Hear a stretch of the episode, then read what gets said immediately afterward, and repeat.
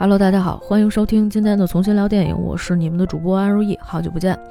呃，在节目一开始的时候呢，先跟大家说一声兔年大吉啊，给大家拜一个年。其实我们这期节目真正录制的时间呀，是在腊月二十九的晚上啊。但是之所以现在就是说已经录了啊，赶紧把这个存货哈清一清，聊一聊，然后争取让大家在春节期间可以听上节目啊。咱就春节连续不断更啊！呃，我其实前一段时间啊，特别想聊一个什么话题呢？就是我想找一找有没有中国的那种民俗文化呀，咱们可以聊一聊呀，或者是中国的那种怪谈，是吧？你这上下五千年，肯定有很多不少那样的历史。其实有些时候呢，也是非常珍贵的一些嗯文字资料啊，或者历史故事啊，对吧？然后我就发现，我们近两年好像这样的题材不是很多啊，甚至是比较稀缺的。真正还在改这样的，不管是民俗文化也好呀，还是说这种鬼怪故事、志怪故事啊，基本上都是那种啊，呃，网大或者是一些小成本的一些网剧。当然呢，不可不提的是，最近有一部比较火的番剧，叫做《中国奇谭》啊。评分挺高的，大家都对这个片子，有非常多的想法，甚至是有一些人觉得啊挺吓人的啊，还有一些传闻说这个家长觉得不适合孩子看，为什么会有这样的动画片儿，是吧？这个就不应该出现。哎，我请这位家长朋友啊，不管是谁提出的这样的问题，啊，我觉得提出来这个问题是好的，但是我们在。做这个宣传的时候是没有办法把成人啊和未成年人分开的，因为没有分级啊。所以呢，您应该向有关部门呢去投诉，说是不是应该有一个分级制度，才能更好的保护孩子。大人呢也看他自己该看的东西，小孩子呢可以某些时候在家长的指导下去看一些影片，让他们有一个正确的三观和对一些事情正确的认识。这个事情呢很任重道远，我也希望这位家长加油啊！毕竟以后呢，可能您的孙子、您的重孙子啊都会遇到类似的问题。提出问题并不可怕，但可怕的是，大家都会觉得，如果说你一旦说啊这个不适合孩子看，你投诉了之后，很有可能给这个剧造成的影响就是所有人都被看了，你们家孩子没法看啊，那其他的人想看的也都不要再看了。啊，最后呢，这个直接下架，那这个影响也是非常大的，不能因为您家一个孩子啊，就打击了一大片人，包括制作这个番剧的很多背后的一些工作人员啊，以及可能平台的一些人啊，以及后面这些千千万万的想看这个剧集的观众朋友，这是说远了，说到这儿去了。另外一个呢，就是说，哎，我就想说，咱们就没有一些什么志怪的小说也好，或者是说，哎，有没有一些这种故事？因为我们以前讲，啊，日本的怪谈的时候，嗯，虽然那也是一外国人给他们日本整理的一些民间的志怪故事，但是我们自己的，我们怎么没拍啊？其实日本这两年拍的也很少了。他们现在最近一段时间在拍什么？在拍伊藤润二是吧？前些日子不是刚上了一部动画片嘛，番剧。我过两天去看看啊，看看有没有意思，大家可以聊一聊。然后呢，其实就说到，哎，我觉得这样的片子很少。但是呢，如果你翻一下这个网大的市场，你会发现，哎，好像有挺多的这种作品里面啊，呃，都会。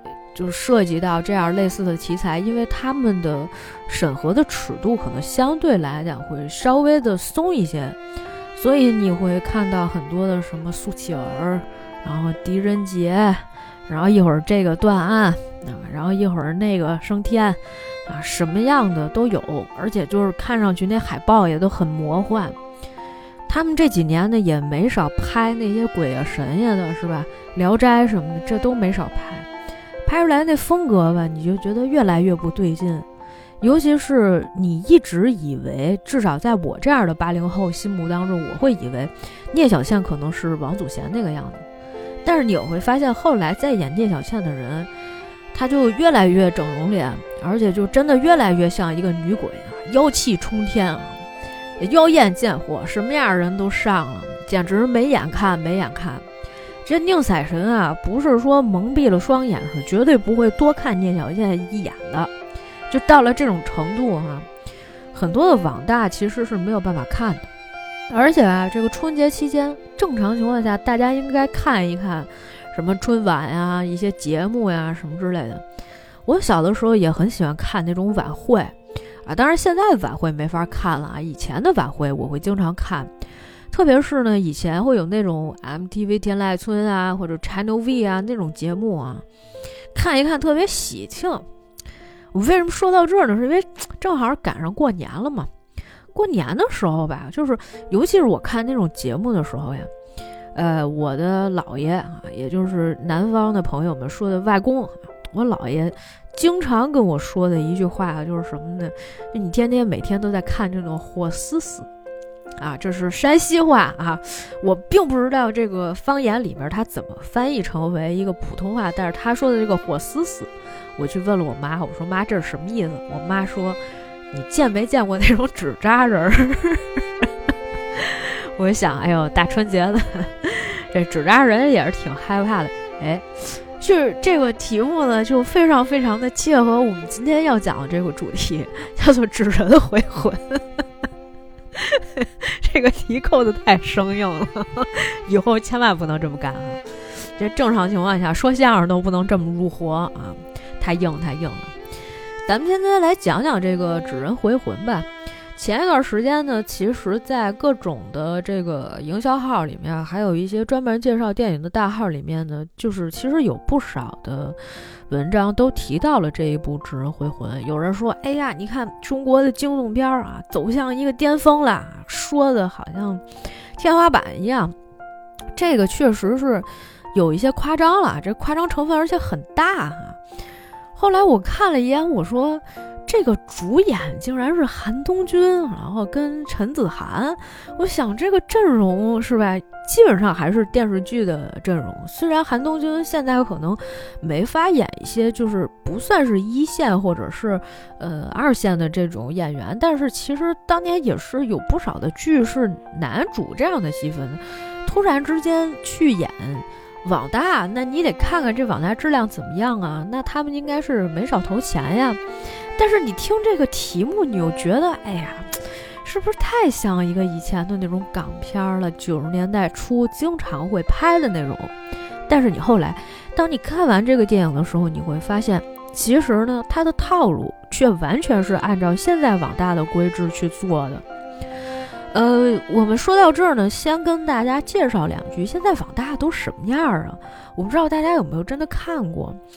呃，我最近两年应该是看的比较少了，因为前两年一些工作上的原因啊，看过一些，尤其是前两年递过来的那种项目书什么的，哎呀，成堆成堆的啊，不是《西游记》，就是方世玉，要不就是叶问啊，来回反正就是那几种，啊，太俗套了啊，你就千篇一律，你根本就不想看。那个时候对于网大的要求是什么啊？你看剧本。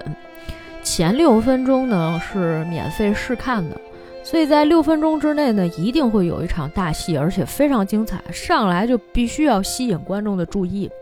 如果是一部惊悚片呢，除了你在这里面要讲一些啊神乎其神的这种东西以外呢，啊还呢可能还得有一些擦边球。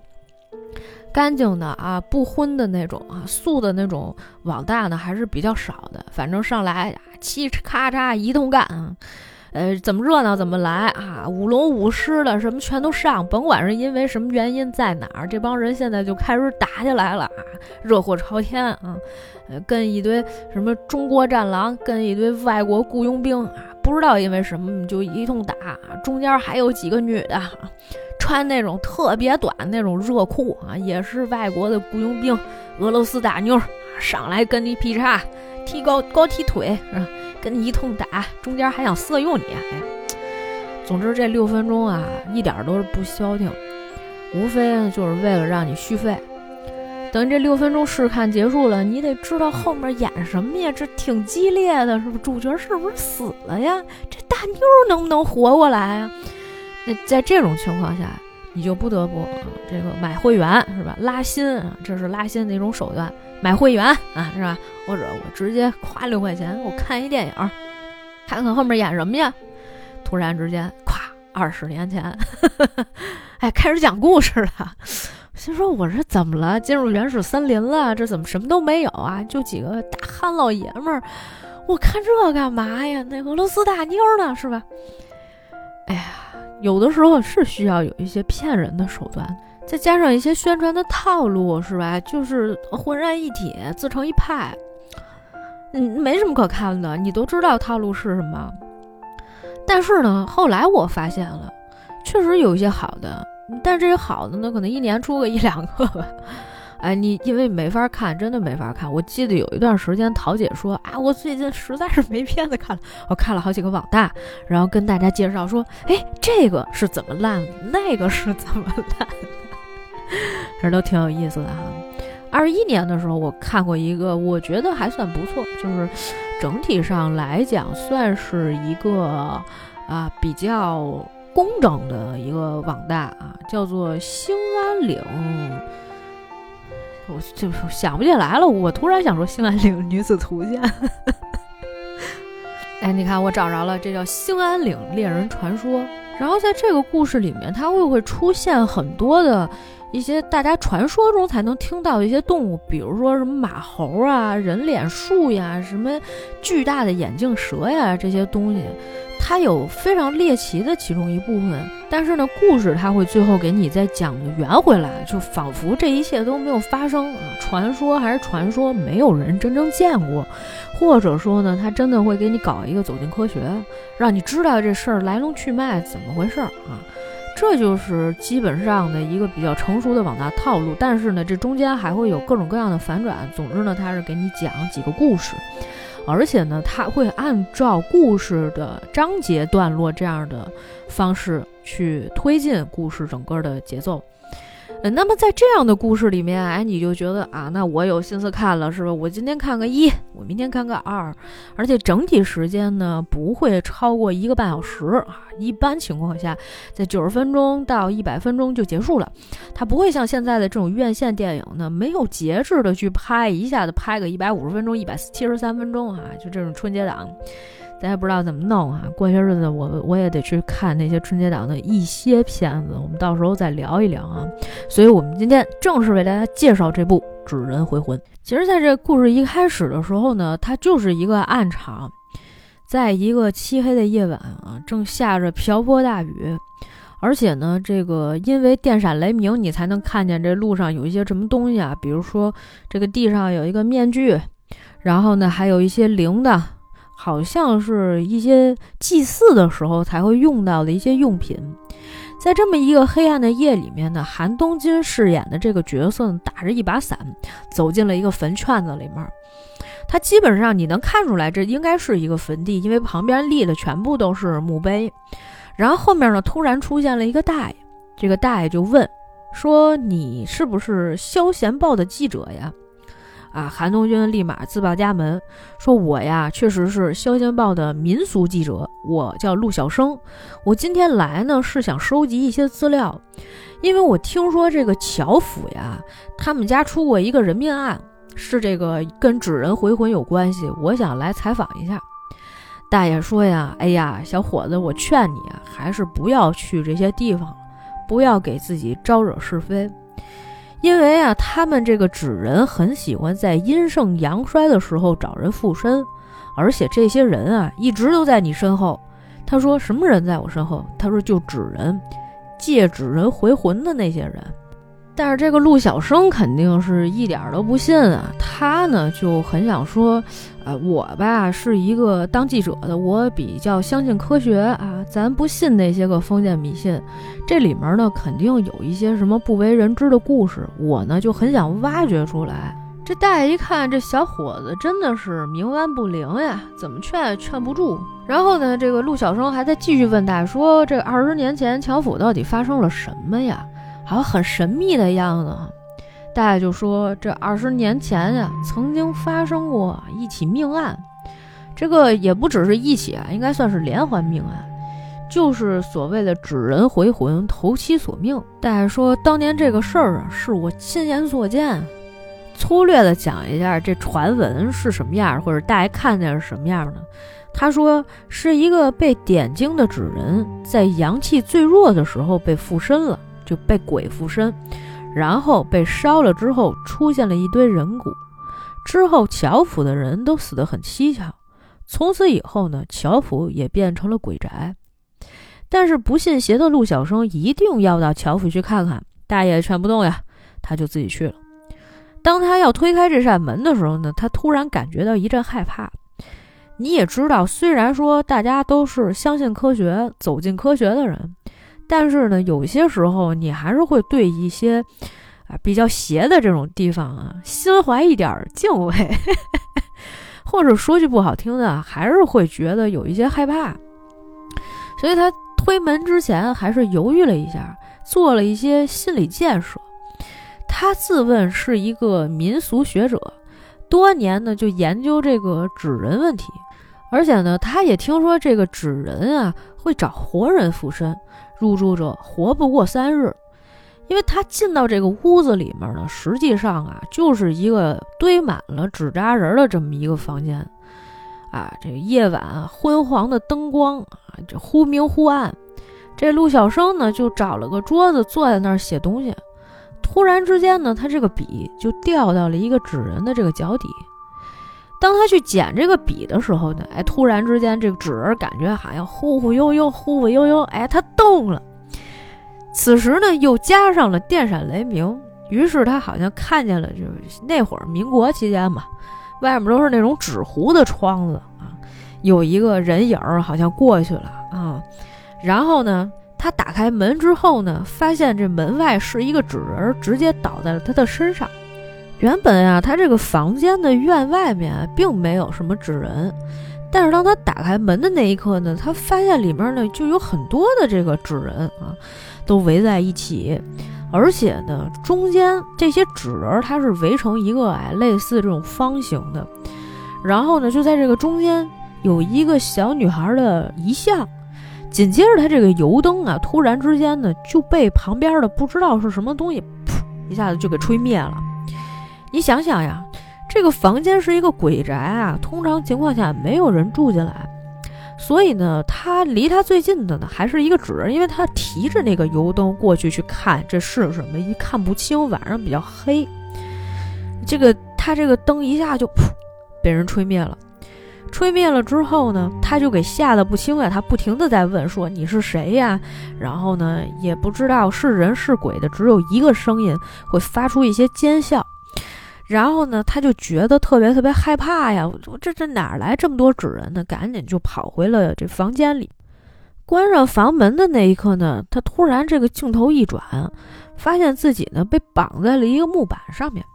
而且呢，就有一个像账房先生一样的这个纸人啊，冲着他就过来了，拿着一个毛笔，想要点他的眼睛啊，这不就是纸人借着活人回魂吗？这个时候突然啪出片头啊，纸人回魂。你一看这个时间，我一看六分三十八秒，还真就是照着这个六分钟这格式演的。都已经过去这么多年了啊，网大的这个结构一直还是没有什么变化，也不知道这个项目进行了多少年才最后到这个程度啊。咱们简短接说，第二天的清晨，当陆小生醒来的时候，他发现他在窗边的一个床上，窗户外面呢就有很多人啊，都是一些村里面的村民过来看他。他觉得，哎呦，这是在哪儿啊？我都不知道，因为他头天晚上呢，其实已经晕过去了。他呢，又是在这个老大爷家里面醒过来的。大爷就说了：“哎呀，你昨天呀是晕倒在了乔府里，是我把你救回来了。”你看这种开头呢，就非常的典型。首先呢，他是在最开始的时候放出了一段可能非常惊悚的故事，而且呢，他在六分钟的时间内交代给你了几件非常重要的事情。首先，这个民俗记者陆小生来查什么案呢？是乔府当年啊，基本上属于被灭门，突然变成鬼宅的那么一件事情。这件事情是怎么发生的呢？是因为当年有一个震惊了整个镇子的事情，叫做纸人回魂。他给你讲清楚了纸人是怎么回魂的呢？是在纸人的脸上，就是这纸人啊，原本是不点眼睛的，不点眼睛没有神，是吧？也没有魂。当你点上这个眼睛呢，就会有一些奇怪的东西借着纸人回魂。所以头天晚上呢，哎，他不是不信吗？就让他遇见了这么一个事儿。但是紧接着呢，在六分钟之后，镜头一转，他突然告诉你说：“哎，你醒了，你昨天晕倒过去了。”那你就不知道昨天晚上发生的这一切到底是真的呢，还是他做梦梦见的？其实这事儿吧，就特扯啊，这个都没法说。但是呢，确实是一种，哎，方式啊，规避一些问题，规避一些风险，这个呢都非常的正常。这陆小生不死心啊，他拿出了一张照片，指照片里的人说：“你看，你认不认识这个人？哈，叫刘三。”结果这个老爷子呢就说：“哎呀，他呢是之前给这个乔府呀做纸人的。刘三啊，当年就是给纸人点了经，所以呢，乔家大小姐这个意外枉死出殡的那天晚上，附身到了这个纸人的身上，回魂索命。”之后呢，这个等于乔府的这些人呀，就都意外身亡了。刘三呢，就带着他的徒弟南山姑娘来到了浮水镇啊。所以你想知道这事儿来龙去脉，还得去一趟浮水镇去找南商。于是，哎，镜头一转，陆小生来到了这个浮水镇啊。经过询问，找到了一家纸扎铺。进来之后呢，铺子里面没有人，他看见呢。墙上摆着一幅画啊，画上呢是一个妙龄女子。本来他想上手摸一下的呢，哎，被一个人制止了。这时候呢，从里面走进来、走出来一个人啊，这个人呢也不是别人啊，就是陈子涵。他演的这个人呢，就是南商姑娘。当时啊，陆小生就说：“哎，姑娘，我想采访您一个事儿啊，这个乔府当年这么多人离奇死亡。”哎，听说您这个师傅是吧？给纸人点睛啊，纸人回魂，有没有这个事儿？陈子涵，我不知道大家了解没了解过，就是他演戏基本上都是一个风格，就是那种要，我怎么感觉跟老鸨子似的？没有没有，这戏人家很矜持的啊，基本上上来说的就是什么呢？他说你呀，如果要是想听故事，就来错地方。这个陆小生不死心啊，说我来这儿就是想知道一下这事儿的始末到底是怎么回事。我有一些基础资料，我想让您再给我讲的详细一点啊，就大概是这个意思。他一回头呢，一看南山姑娘正在那儿要给一个纸人点眼睛，这纸人好像是说都没有眼睛啊。这个事儿也也是挺逗的啊，因为咱也见过纸人是吧？我不知道你们见过没见过啊？我经常在电影里面见到纸人。如果你要是在《回魂夜》里面，你会在开场的时候是吧，就能看见三分钟纸人儿啊，三分钟吧，我不知道，反正就是各种是吧，祭祀的，是吧？那个给人家上香的这么一个，这叫什么呀？看位啊，都有这种东西。然后呢，就是还有一个比较经典的场面啊，就是在啊，应该是。《志明与春娇》里面，也就是第一部的故事里面，曾经有人讲过这么一个简短的小鬼故事，就是讲说一个中年男子，他的母亲哈突然之间得了重病，于是他要背着母亲去这个医院。路上的时候呢，发现没有车。就跟马路边上的一个人，好像是报摊上面一个老板，问他说有没有车呀之类的，就是问他一个问题。然后这老板第一开始的时候看见他背着是一老太太，后来呢又发现他其实背着是一个纸人，就把他给吓坏了。但是在我的印象当中，纸人呢还是有眼睛的，但是在这个戏里面，纸人都是没有眼睛的。我也不知道是不是有南北方的区别哈。如果有知道的朋友呢，大家可以过来聊一聊。当然了，也不知道为什么啊南商姑娘呢，可能是看这个小伙子啊确实求知欲很强，哎，就跟他唠起嗑来，跟他讲，说这纸扎铺呀有两大禁忌，一个呢是不给活人做纸人，二一个呢就是不能给纸人点睛。但是我的师傅刘三儿就是这两个禁忌都给破了。这事儿呢，要从二十年前说起。紧接着第一章叫做纸童，你看他就是按照章节的顺序来走的。这乔家大管家啊有一天找到了刘三的店铺啊，拿来一张照片，上面一看呢，就是乔家大小姐乔圆圆，跟他说呀：“你呀，照着这个给我做一个纸人。”刘三一下就愣了，他说：“这不是乔大小姐吗？可是我今天还在街上看见她，人还活着呀。”我们这儿的规定是不能给死人做纸人，这事儿呢我不能答应。可是大管家呢一下就拿给了这个刘三儿一笔钱啊，打开箱子里面全是金银珠宝。刘三愣那儿了，说使不得使不得是吧？这个如果要是给活人做纸人，我到时候也得出事儿。之后呢，这乔大管家又打开了另外一个箱子，里面都是纸钱。大管家就说：“你呀，别多管闲事儿。”让你做你就做，如果你不做呢，那可能最后死的人就是你。反正呢就是威逼利诱，不做呢你就得等着收尸。迫于无奈，这个刘三就接下了做纸人的这个生意。乔大管家跟他说呀：“限三天之内，你把这纸人做好，亲自送上乔府，但是你不能让别人知道。”刘三呢战战兢兢地做完了这个纸人。做好的那天晚上，就发生了一些奇怪的事情。他呢，对着乔大小姐的照片，就在那儿上香祈福，说：“这个事儿您可千万没有别怪我啊！真的不是我的问题，是他们非得逼着我做的。”没想到呢，他刚把这个纸人整理好，就说：“哎，这纸人做好了，没什么问题了，我明天可以交给他们了。”突然之间，门外是妖风大作，一下子就吹进来好多什么红色的纸。这红纸呢，啪一下子就拍在这纸人脸上。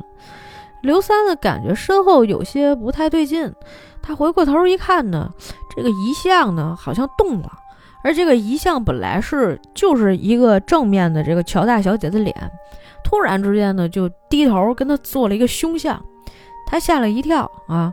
往后退两步，回头一看呢，哎，发现纸人又不见了。但是呢，哎，这个找的过程当中再转回来一圈，发现哎，纸人就在原地，是吧？不知道是不是出现了幻觉。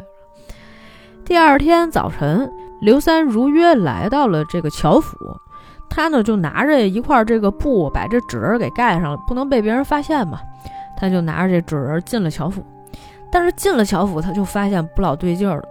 这乔府的大院里面摆着各种各样的这个白布啊，挂了好多，而且呢，还有一些纸画符都贴在这个门廊上面，反正各种地方。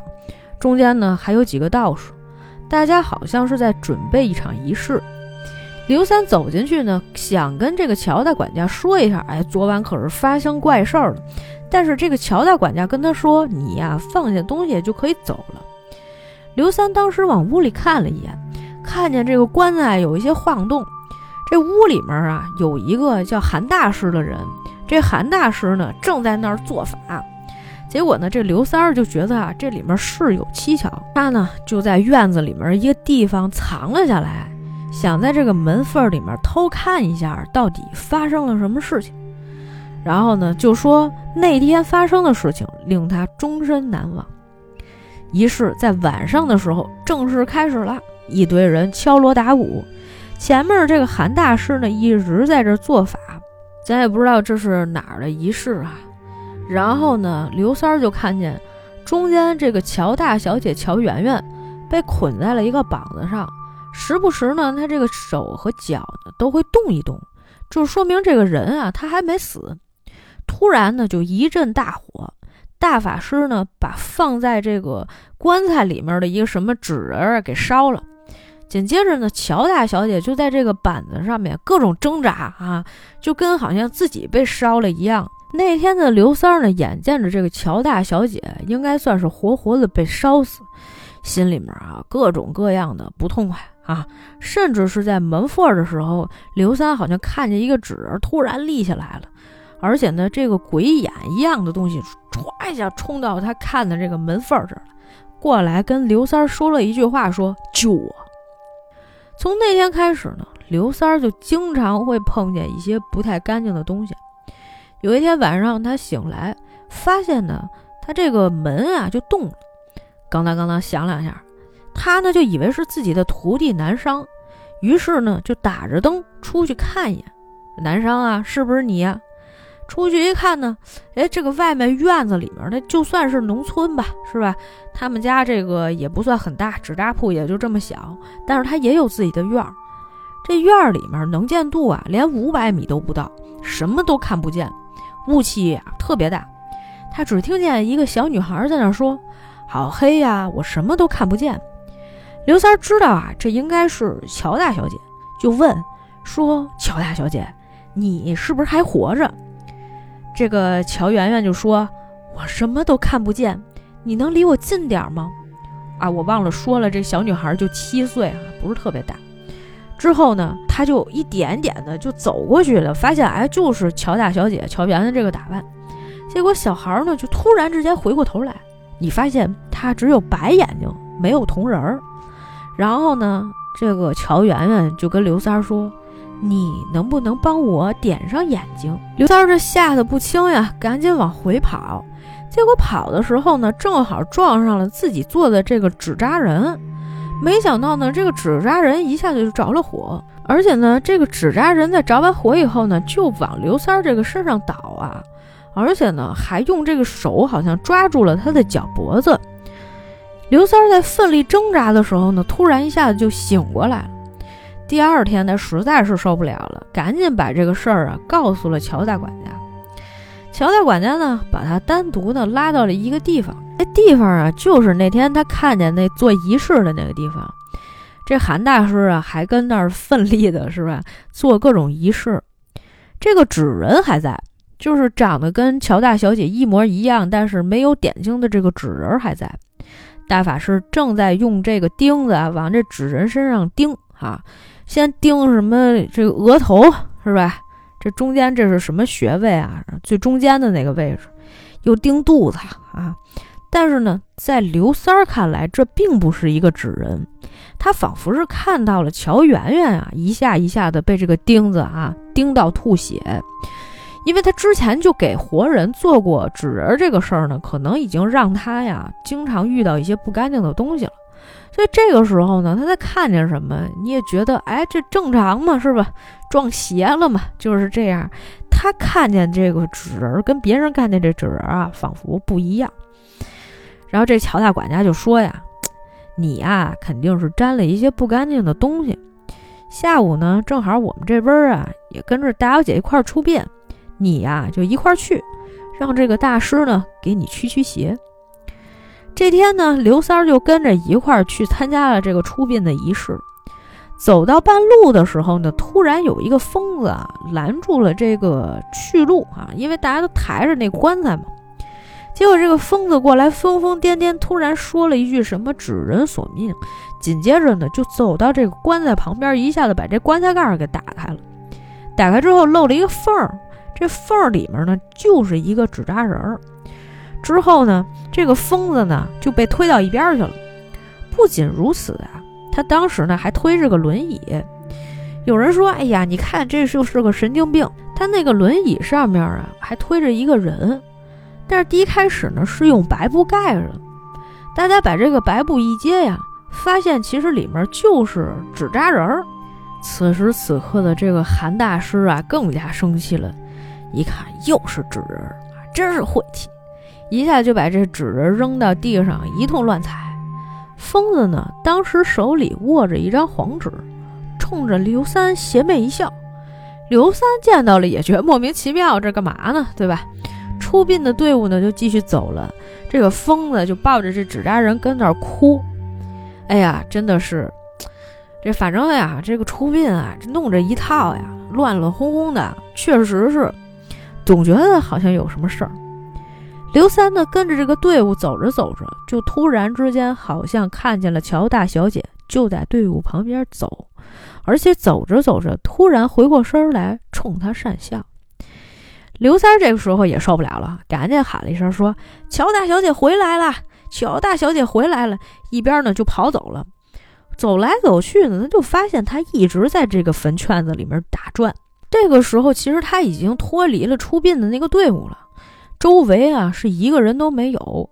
他当时就崩溃了，心说：“我靠，我这是在哪儿啊？是吧？我走不出去了，是吧？在一个地方的尽头，他看见了一个人。但正常情况下吧，你就不会在那样地儿问路，因为他就站在一个石碑，也就是一个墓碑的旁边。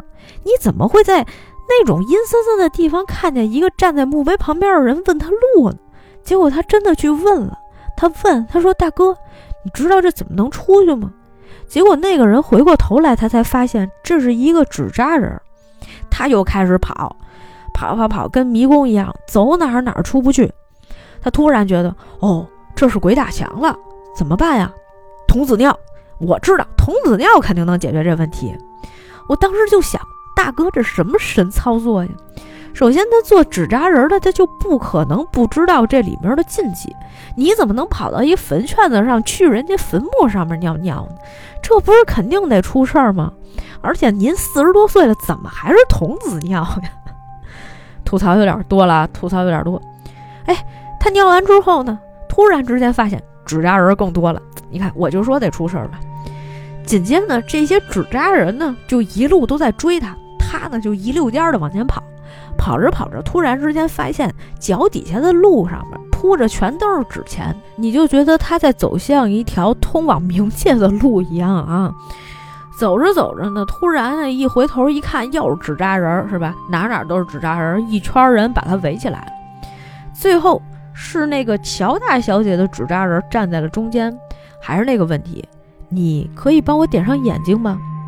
然后呢，这些纸扎人就一直围着刘三，刘三也出不去，刘三就坐在地上非常崩溃，问他们：“你们到底要干什么？”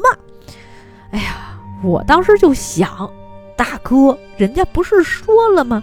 人家就是为了让你把眼睛点上，你听不懂吗？当然了，我觉得在某些时候呀，大家不要太追求这个剧里面或者是电影里面的某一段剧情。因为为了推动剧情的发展呢，有些时候啊，确实有一些不太合逻辑。我在当时看到这儿的时候，我就觉得，哎呀，这是演什么呢？是吧？确实也是有点恐怖，但是呢，又觉得有一些莫名其妙。当然了，最后这个刘三儿啊，实在是没有办法了，因为走投无路了。你这个时候被纸人全拦上了，你说你怎么往外跑？于是乎呢，他就用手指上的血。给这个纸人啊点了个眼睛，点完这个眼睛，他就从这个坟圈子里面醒过来了。醒过来呢，发现旁边就是纸人被点了眼睛。再之后呢，他回来就发现乔家的老爷和乔大管家都死了，而且那个做法事的韩大师也死。他就带着他的徒弟南商离开了这个地方，来到了浮水镇。故事呢就是这样。南商讲完了之后呢。陆小生觉得不太满意，为什么呢？他说：“你这个故事啊，太离奇了，你知道吗？你就说骗小孩儿吧，也不能这么骗。”大姐，你刚才讲那故事吧，哎，确实有一些非常神秘的色彩。但是韩东君不是我这样说话哈，韩东君还是非常一本正经的。他在这里面演这个小记者呀，从开头到结尾一直穿着一件白色衬衣，是吧？领口都得紧到最里面，系到最后一个扣子。啊，戴着一个金丝边的眼镜儿啊，文质彬彬，非常有礼貌，非常客气，甚至在说话的时候都没有任何一个卷舌音啊，不像我现在这样，舌头一直是卷着的。他就说：“哎，你这个实在是让我难以信服，有一些事儿啊，我劝你最好还是跟我说实话啊。”这是警察说的，对不起啊。我总是串戏哈，陆小生的大概意思呢，就是姐姐您刚才给我讲一灵异故事，但是这灵异故事呢，我完全不信。我之所以要来呢，就是想探究这个事实真相。您也别跟我兜圈子，是吧？然后呢，南商就说了，哎，我说你这人挺有意思的，是吧？我呢就已经把我知道的事情都告诉你了，你呢如果实在是不相信，那我也没有办法。这个时候呀，陆小生并没有急于去走，而是呢，他刚才不是进来的时候曾经看见过墙上挂着一幅画，那画上呢有一个女子，这上面呢有一首诗啊，诗里面就这么两句：“晓看天色暮看云。”他想知道这幅画的来由是什么。南商当时没说话，紧接着陆小生继续问：“你看这画上吧，有一个印，这个人呢？”叫陈国生。这个陈国生到底是谁呢？你不说，其实我也知道。陈国生是百贵镇有名的疯子，也就是刚才咱们在讲第一个故事里面，不是出殡的时候拦了棺材，把棺材盖打开了吗？那个人就是陈国生，对吧？他说这个疯子二十年前因为纸人杀了人，想必一定有什么联系。南商突然说：“这个陈国生啊，不是个疯子，而是这个世道疯了。”紧接着。南商又给陆小生讲了第二个故事，这故事叫做指妻。这个事儿呢，要从婚礼说起。本来陈国生呢是去外面参军打仗，结果没想到突然之间呢就回到了百贵镇，而且呢正在和一个人举行这个婚礼，就是那种普通的拜堂的仪式啊。他回来的时候呢，腿已经瘸了。而且在刚开始拜堂的时候，这个女人呢，哎，就是直接被扶出来。当时啊，就有一个主持婚礼的这么一个司仪站在那儿，说是吧，一拜天地。当时只有陈国生一个人，哎，冲着这个前面鞠了一躬，说二拜高堂，是吧？两个人又转过来，他又鞠了一躬。这个时候，大家已经看出来不对了。因为呢，实际上鞠躬的时候，新娘子是不动的，一直呢都是被人举着或者是转圈儿。当时就有一个小孩子突然问了一句：“说爹，为什么这个新娘子都不动呀？”大伙儿也知道这事儿不太对劲，然后呢就说：“哎呀，这个新娘子到底是谁呀？”陈国生说了句：“这就是我的妻子何小莲。”大伙儿一看全愣：“何小莲？”何小莲不就是那个乔老爷子的妻子吗？而且他人已经死了呀。这个时候，陈国生说他没死。之后呢，他把这个盖头歘一揭，一看是一纸人儿，他就非说这个就是何小莲。那当然，所有的人都以为他疯了。陈国生在那天拜完堂之后呢，晚上呢还跟这个纸人喝交杯酒。哎呦，看得我呀，真的是哎。虽然说这个戏吧，并不是特别的吓人，但是有一些场景吧，你就莫名觉得很诡异。这个纸人吧，他也没有眼睛，也没有点那个眼睛，你懂吧？然后呢，又画的很丑。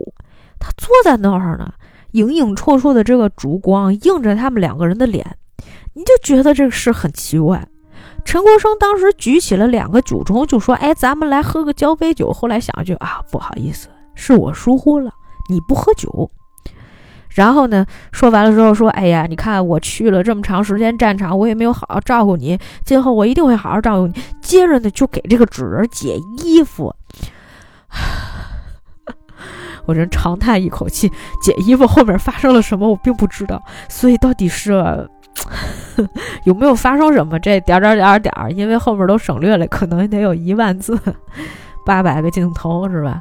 所以之后的日子呢，大家都觉得陈国生已经疯了啊！经常呢，有一些小孩子啊拿他取笑。他上街买菜的时候，买了菜也会被人别人扔在这个地上，而且还编了顺口溜啊，说他是个疯子。陈国生呢，十分的崩溃啊，于是在这个街上呢，就差点发起了疯来。还好呢，他的朋友刘三过来拉住了陈国生。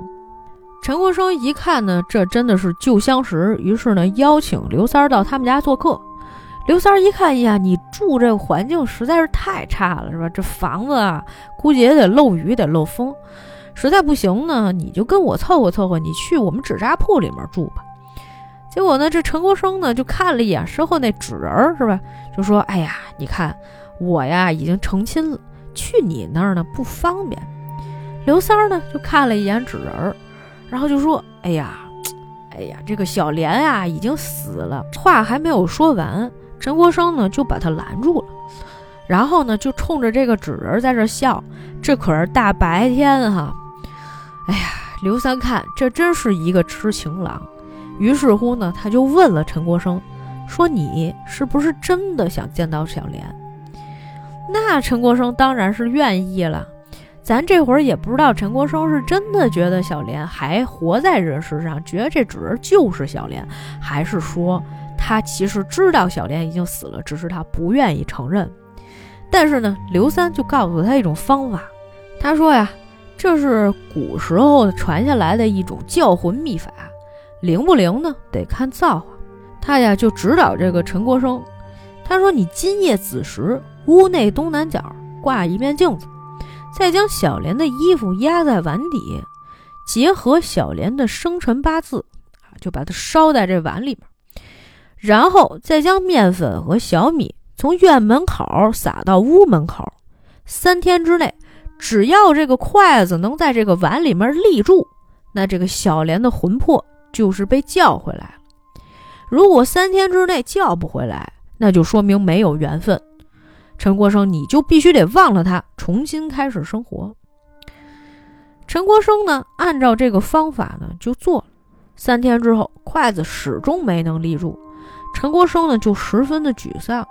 一边立筷子，看着筷子倒下，一边在那不停的念说：“小莲回来吧，小莲回来吧。”终于，他发现这个门外面啊，确实啊有这个人影在晃动，而且屋外的米和这个面，它不是都撒好了吗？上面出现了脚印儿。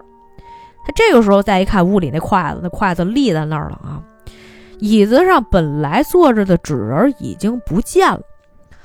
哎呦，这段真的，当时看的我鸡皮疙瘩都起来。那真的是我昨天腊月二十八晚上啊，凌晨十二点的时候看的。看的时候背后有点发毛。之后这纸人不见了以后呢，就有人在背后叫阿生。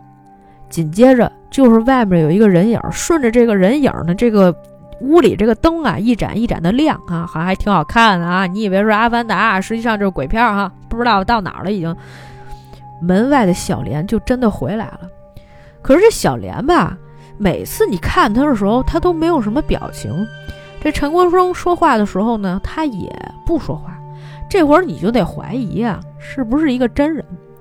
在陈国生的印象里呢，哎，他一直在跟这个小莲讲，是吧？回忆起他们两个人从前谈恋爱的一些片段，而且呢，还出现了这个墙上那幅画儿。哎。总之呢，大家就是知道了啊，观众也是知道的，就是说，啊，之前这个在呃南商他那个纸扎铺里面挂的那幅画呢，实际上就是小莲。这会儿咱都明白这事儿了，对吧？然后呢，就有一天晚上，陈国生醒过来之后，发现床边的小莲不见了。等他起来的时候，还是深夜啊，他就在那儿找小莲的时候，突然啊，一双手从他这个腰后搂住了自己。这段看着也特别瘆人啊！我觉得他是故意的，就是为了一些惊悚恐怖的效果。哎，那大半夜的是吧？你这个一个纸人回魂，然后呢，你就发现他不在自己身边。你起来啊，转了一圈，说：“小莲呀，你在哪儿啊？不要跟我玩捉迷藏了。”这个时候，小莲突然一双手啊，什么都没有，你也感觉不到人类的气息。他从这个背后啊，直接伸出来一双手啊啊，围在你这个腰上。你这个时候根本感觉不出来温暖。紧接着呢，这陈国生呢回过头，发现小莲呢就站在那儿。突然呢，听见“哇”一声枪响，小莲头部直接被命中。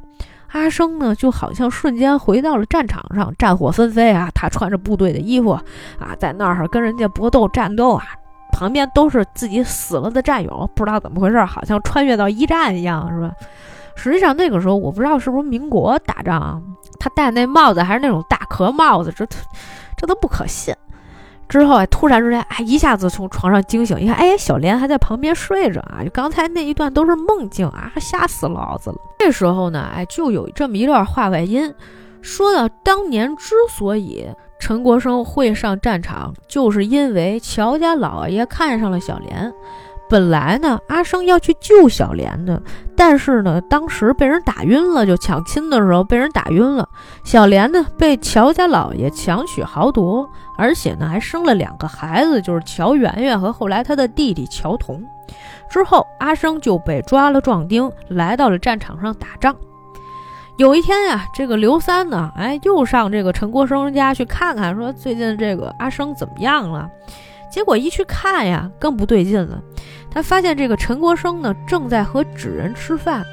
在陈国生的眼里呢，其实小莲已经回魂，小莲是一个人肉的真身。但是呢，从刘三的视角里面看呢，那就是一个纸人。而且从那镜子里面看呢，那也是一个纸人。但是陈国生看的那就是一个真人，咱也不知道这几个东西啊到底谁疯了是吧？通常情况下，如果在镜子里面折射出来的，那应该是真实的。所以呢，实际上我们是在刘三的视角里面知道了，陈国生看到的其实并不是真正的小莲，而是一个纸人。刘三当时十分气愤，他呢很想把这个纸人烧了，说你不能再让这个纸人误终身了，是吧？结果这陈国生呢。以命相抵，拿着剪刀就对着这个刘三儿说：“啊，你要是再敢动他一步啊，我今天让你走不出这门儿。”刘三也很无奈，只能回去了。后面的事情呢，就是从陈国生的视角的另外一个故事。有一天呢，他呢就推着这个轮椅，带着小莲出去散心，然后呢，正好是碰见了乔家大小姐出殡。此时，陈国生就感觉小莲有些不太对劲，因为陈国生呢，就突然想起来啊，对，小莲虽然现在啊是一个纸人回魂，而且跟我双宿双栖，但是呢，他还在惦念自己的女儿乔圆圆，对吧？乔圆圆是等于是这个何小莲生的女儿，跟那乔家啊老爷乔安生的女儿嘛。啊，这个时候出殡了，陈国生觉得不行，我给你过去看看。于是乎呢，他就说啊，纸人索命了，是吧？打开这个棺材一看，发现呢就是纸人。哎呀，我们家这还一直放鞭炮，真的是。然后呢，结果呢是当时这个不是他们当时就看见说陈国生是个疯子嘛，是吧？然后呢，就是等于啊，从韩大师的眼里面是啊，他看见。呃，陈国生推着一个纸人，然后就说：“哎呀，又是纸人，真是晦气。”然后就把这纸人给扔地上，然后跟那玩命踩。但是从陈国生的视角里面，就是何小莲真的摔到了地上，而且呢，头部因为剧烈的撞击开始头部流血，而且一直在被这个韩大师踩肚子。哎呀，他就特别生气。后来他就抱着这个小莲啊，在那痛哭流涕。小莲这个时候突然可以说话了，就说：“阿生。”来不及了。如果有来生，哎呦，太累了慌了。他的意思大概是说，如果有来生，我想做你真正的妻子。哎，这个时候进一段舒缓的音乐啊，好像这个情感都烘托起来了啊，这个感人的点马上就要出来了啊。前面那特惊悚，但是后面这纸气又让你觉得特感人，是吧？哎呀，咱都来一遍煽情。当时。陈国生还不知道怎么回事呢，后来呢，发现小莲这个脸上开始飘散一些碎片啊，最后就烟消云散就不见了。哎呀，给这陈国胜给气的，我心说，我好不容易回来是吧？想娶个媳妇儿啊，弄个纸人儿，哎，好不容易回魂了，现在呢又让你给弄死了，那我肯定得报仇呀！拿着一把匕首啊，去到了坟地，在黑夜之中，韩大师正在做法。而这个时候，他突然觉得身后有人，回头一看是个纸人，啊，他以为说，哎呦，真的是纸人回魂吗？其实不是。这个时候，陈国生突然拿出来一把大刀，啪一下子就给这个韩大法师给捅死了，之后还把他吊在了荒野之外。纸人就只是纸人了，好像就是这样。等到南商把这个故事讲完了之后啊，这天色已经暗了。陆小生说啊，你看啊，我继续给你找你这故事的漏洞。我跟大家说句实在话，当我看到这一段的时候，我突然觉得南商就好像是一个编剧，好不容易努力写完了一部分剧本，这个时候呢，突然不知道是导演还是制片人还是投资方，突然跟你说：“哎呀，小南啊，你这个戏写的不对啊！我跟你说，这里面有很多很多的漏洞啊，这个故事要推翻了重写。”哎，这个陆小生呢，现在就是这么一个角色。陆小生呢，突然之间就开始说。他说：“你这两个故事都提到了乔家大小姐的葬礼，然后这个时候呢，哎，突然之间，陆小生发现，呃，南商哭了。哎，如果你跟他非亲非故，你不会哭得这么凶。所以你看见这幅画的时候啊，就已经非常的感动了。你又知道这么多的事儿，那我合理推断，你就是乔家大小姐乔圆圆。那这南商不能承认啊。”先说你这个人不知道是从哪儿来的啊？就是从开始的时候就开始质疑我讲故事是吧？你是资方的人吗？是吧？你投钱了吗？啊，你是专业的吗？你是北电毕业？你是中戏毕业？上戏毕业？上戏根本排不上好吗？啊，怎么回事呢？排字论辈也是轮不到你的呀。你说这故事结构怎么回事？嗯啊，没有这一段啊。就这大概意思吧，就说啊，你有本事质疑我，凭什么呢？这个时候呢，哎，陆小生突然之间撸了南商的袖子，发现了烧伤的痕迹，那你这没法否认了吧？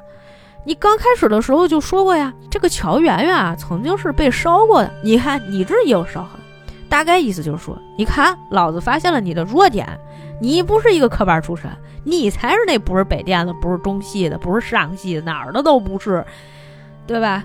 你跟我讲什么寻根溯源啊，盘什么道呀？老子让你改，你就得改啊！制片人是我把兄弟，是吧？啊，大概就是这意思吧。啊，加这段我也不知道大家是不是能听懂，别回头听懵了。哎呀，所以这个时候呀，南商呀也不纠结了，南商点了根烟，哎，心说算了，哥们儿，咱们都是好朋友，是吧？喝点啤酒吧，啊，找一找灵感。我们先点上一根烟，我再给你讲一故事。您看这个行不行？态度突然变得很好啊。第三个故事叫做纸记。何小莲在生完了这个弟弟之后啊，也就是这个乔圆圆视角了。现在就是男商，也就是乔圆圆视角讲。他说：“我这个母亲啊，何小莲生完了这个弟弟乔童之后呢，身体呢是越来越差，而且呢，他还发现这个他妈妈呢，不仅惦念的是他和他的弟弟，还有另外一个男人，当然也不是他爹。”但是何小莲去世之后呢，乔圆圆呢一直对自己的爹呢怀恨在心，也不跟他们一块儿吃饭啊。后来呢，是因为这个乔家的老爷乔安一直是比较重男轻女啊，每天呢跟这个乔童就自己就这么一宝贝儿子，身体又特别不好，陪着儿子吃饭。这乔童呢跟姐姐呢关系又非常的亲密，就经常叫姐姐说：“姐姐你过来吃饭呀，你不要在那儿吃饭，你过来跟我一块儿吃饭。”然后他这个爹呀，一直其实就看不上这闺女，后来就说：“啊，你那个啊，童儿让你跟他一起吃饭，你还不赶紧过来，是吧？”他这个弟弟确实身体很不好，一直咳嗽啊。这一段的时候，我想，这谁不咳嗽啊？咳嗽就身体不好了，是不是？可能是还没有阳康呢，是吧？乔童呢，在六岁的时候染上了怪病，突然有一天病倒了，于是乎家里就来了这么一位韩大师。在看病之后呢，乔童的病始终没有起色。于是乎，这韩大师说了：“我呀，不能说完全包治百病，而且这才多长时间呀？乔老爷，您跟我急什么呀？我跟你讲，我呢后来看了一下八字，这个问题呀就出在你女儿身上。你这个女儿啊是一个天煞灾星转世，先是克死了自己的母亲，现在呢还影响了他的弟弟。如今只有一个办法。”至于是什么办法，韩大师不说，当然我们不知道。但是想也能想出来，无非就是想让这个乔圆圆成为祭品，是吧？祭奠了他，只要让他死，乔童就能活下来。这天晚上呢，乔老爷乔安就把自己的女儿乔圆圆叫到了房间里。他说：“你看啊，你跟乔童一块长大的，是吧？亲如姐弟啊，不是，就是姐弟啊，就是姐弟。”现在你弟弟病了，你也很难受。现在呀，只有一个方法能帮助到乔童了，这呢还得靠你帮忙。乔圆圆说：“哎呀，爹，不管用什么方法，只要能让弟弟好起来，我都愿意去尝试。只要能做的，我都做。”乔安说：“那好呀，这个你也别说那么多了，是吧？你呀，喝一碗水，喝完了水你就回房睡觉吧。”结果呢，这乔圆刚喝完这个水，立马呢就晕过去。等他醒过来的时候，你已经发现欲火焚身啊，不是，已经发现呢，这个火全都烧起来了，烧的啊哪哪都是，感觉已经没有办法逃脱了，是吧？已经不行了哈。这个时候呢，哎，祖祖师爷的这个祭坛突然给点着，整个屋子都着了，大家都跑了。这个时候，他突然。在朦朦胧胧之间，发现了陈国生把自己救了出来，而且把自己放到了刘三家里，他才终于明白过来，原来自己的亲爹呀是想牺牲自己救弟弟。乔元醒过来之后呢，问的第一件事竟然还是：那你说我没死，乔童会不会死呀？陈国生说呀：你放心，我呀一定会想办法救你的弟弟的。这个时候，乔元突然看一眼陈国生，说：哎。你是不是陈国生？哎，陈国生说：“你怎么知道呀？对吧？你从你娘胎里面应该就没见过我呀。”乔娟娟说：“因为我娘曾经给我看过你的画像，说这是可以相信的人。我想哪那么多画像？哎呀，当然了，这只是一个小小的插曲哈，这个并不重要。刘三呢和这个陈国生商量，说自己的徒弟南商前一段时间被家里面人领走了，所以呢，咱们现在就当这个乔元已经死了，从此以后呢，他就改名叫南商，跟着我就行了。没想到呢，在他们这个聊天的过程当中，乔圆圆偷跑到了乔家，发现这个韩大师和乔家大管家串通一气，实际上是在骗乔安的钱。韩大师根本没有本事能够治好乔童。就在千钧一发之际，哎，突然之间咔噔一下，这个门板响了！韩大师和这个乔家大管家才发现，哟，你看这个乔圆圆还没死，正好呢被咱们又抓回来了。总之呢，这事儿啊，咱还是得继续干。陈国生给乔媛媛送饭的时候，发现乔媛媛失踪了，想到他一定是回来乔府被人抓了，于是两个人呢就搞出了一出闹剧，也就是刘三跟着出殡的队伍走，发现陈国生在这个街上面闹事儿。当时为什么让陈国生推着个轮椅，还推了一个纸人呢？就是跟他说，如果我们有机会，到时候呢，我们就把乔圆圆救出来，然后呢，让他蒙上这个白布，让所有人都以为他只是一个纸人，把他带回来。乔府这边，乔圆圆已经被抓了，而且呢，乔安看见自己的女儿啊被堵被堵上了，这个他这个女儿一直在喊爹爹，是吧？跟他救命。虽然你不知道他这个被堵住这个嘴啊，到底说的是什么，但是你根据这个音来判断，就是这些话。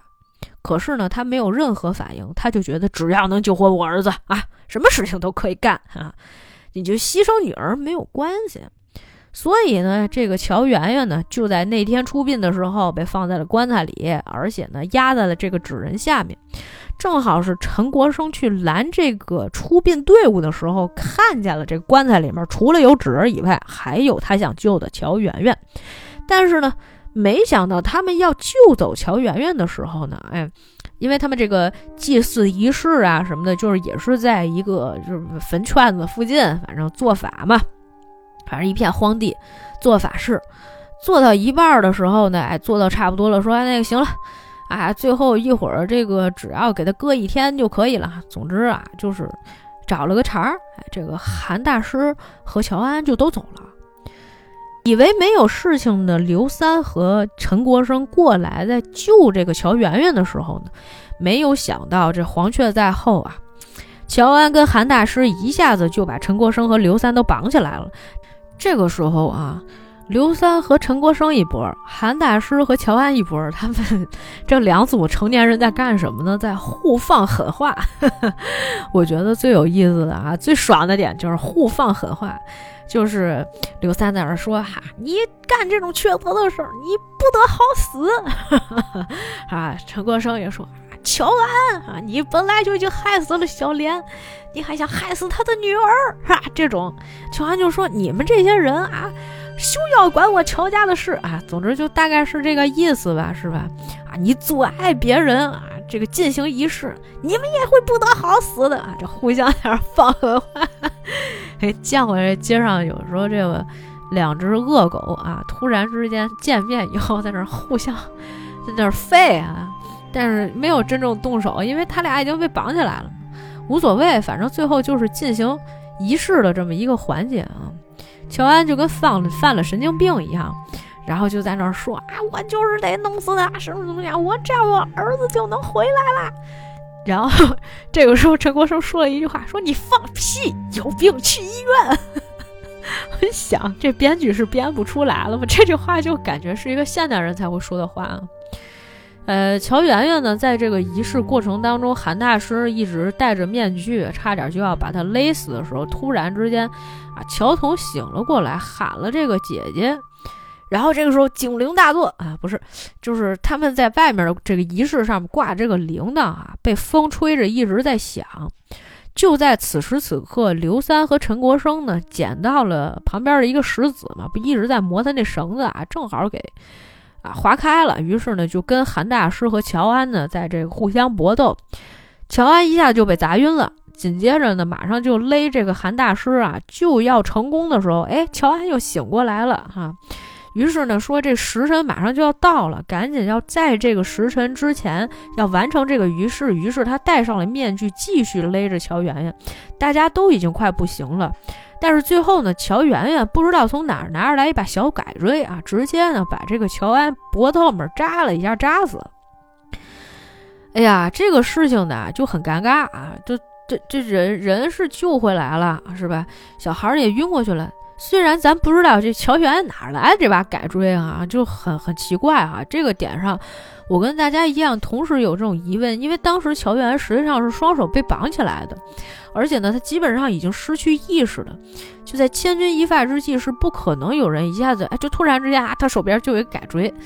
这个太邪了，是吧？这就不现实。而且呢，他杀完人他就晕过去了。这个时候呢，当时陈国生就跟这个刘三讲，他说这个事情最后还得有一个凶手啊。那那你不可能直接说指人回魂吧，对吧？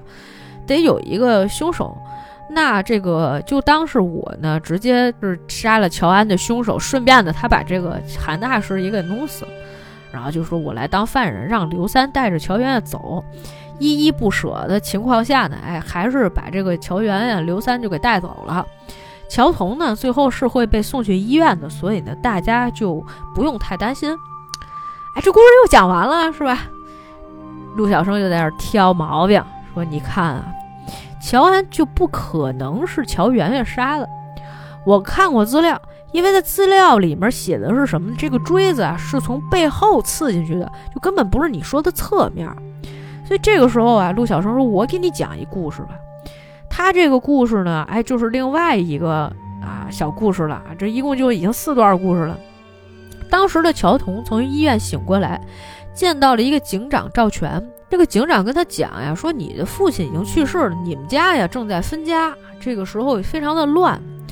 你呀还是先别回去，你暂时就先住在这里。”乔童就说呀：“说是我最近经常做噩梦。”我梦见自己的姐姐已经死了，但是我呢，总感觉自己看见了自己的姐姐，而且呢，他当时啊，在祭坛醒过来的时候，他发现的是戴着面具的人想要勒死他姐姐，其实那个人就是乔安，他不知道，因为韩大师也好，还是乔安也好，在行使这个仪式的过程当中，是一定要用这个绳子勒着人，而且他要戴面具的。他不知道当时那就是乔安，于是乎呢，他就直接呢就过去从背后捅了一下乔安，乔安这么着才死的。所以呢，这就是说什么呢？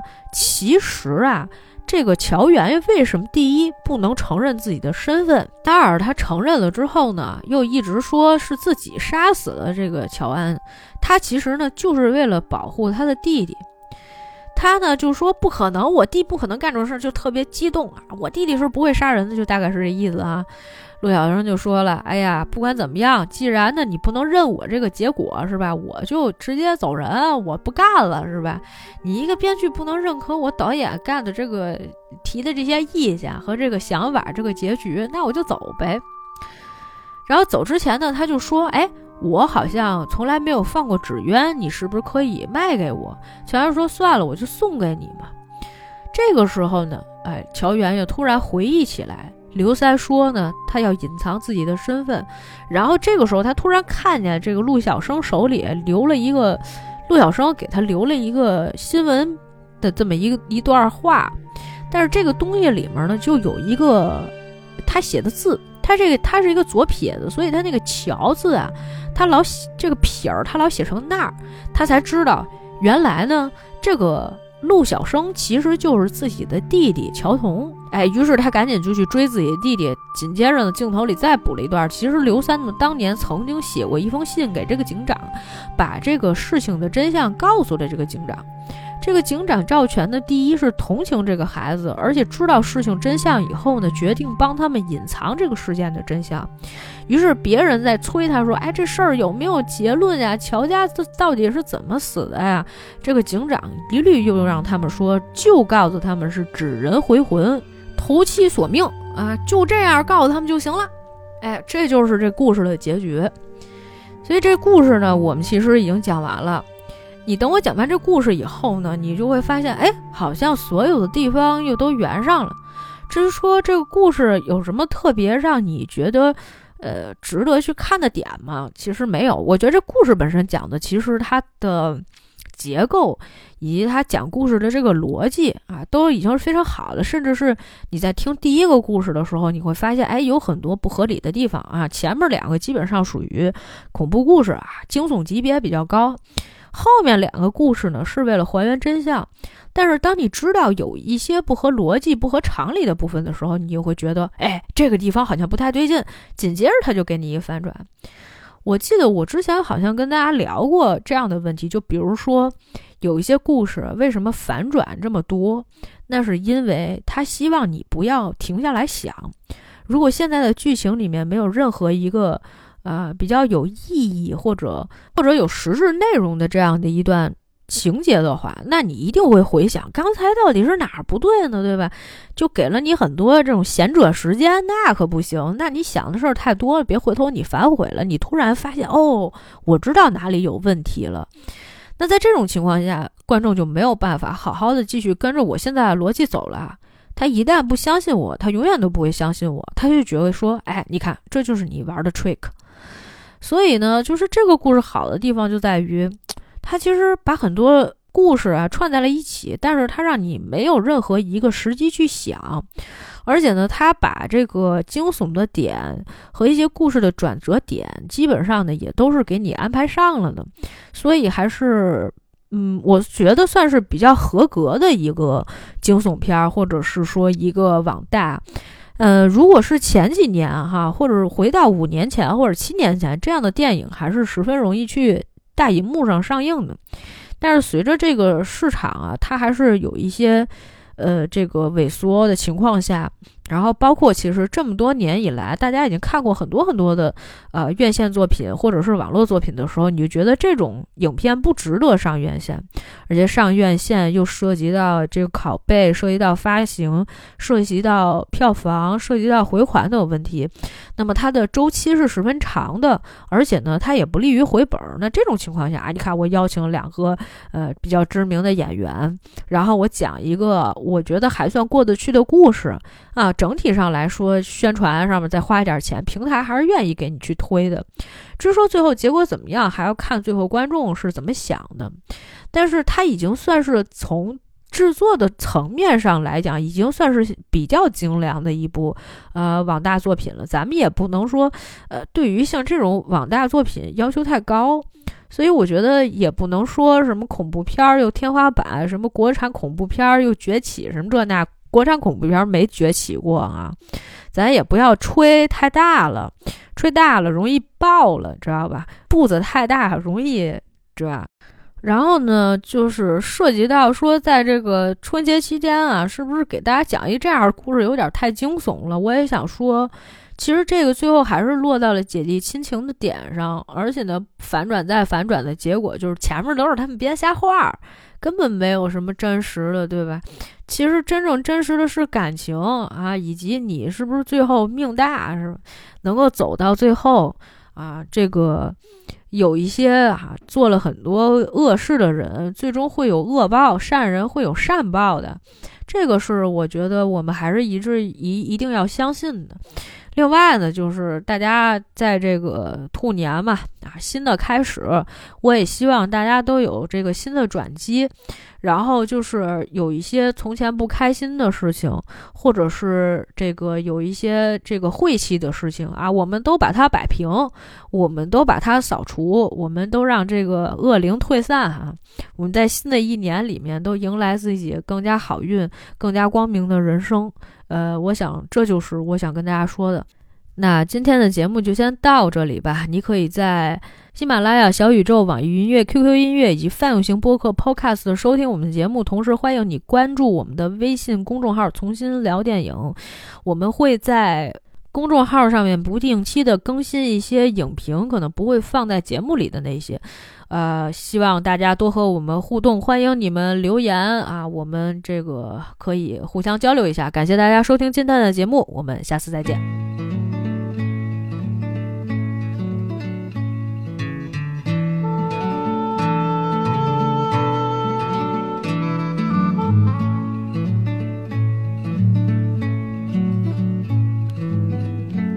Crayon angel songs are slightly out of tune, but I'm sure I'm not to blame.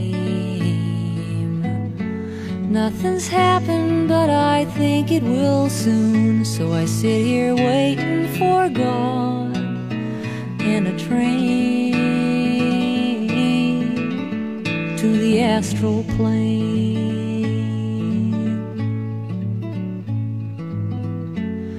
Magic rings I made have turned my finger green, and my mystic roses died. Guess reality is not as it seems, so I sit here hoping for truth and a ride to the other side.